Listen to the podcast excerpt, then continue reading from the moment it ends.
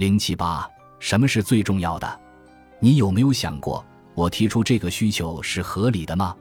或者我可以说不吗？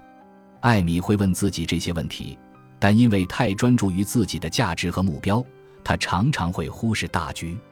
当你决定是提出需求还是拒绝别人请求时，你必须扪心自问：什么是最重要的？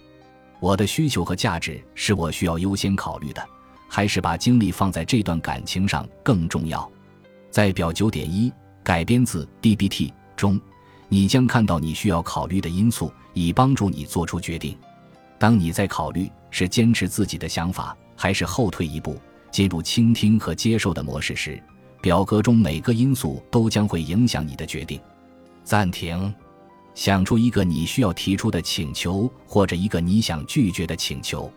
在上表中，将每一列中符合你与对方关系的因素相加。如果这些因素更多的存在于左边栏。你就越能坚持你的需求。如果这些因素更多的存在于右边栏，你需要向对方的需求倾斜。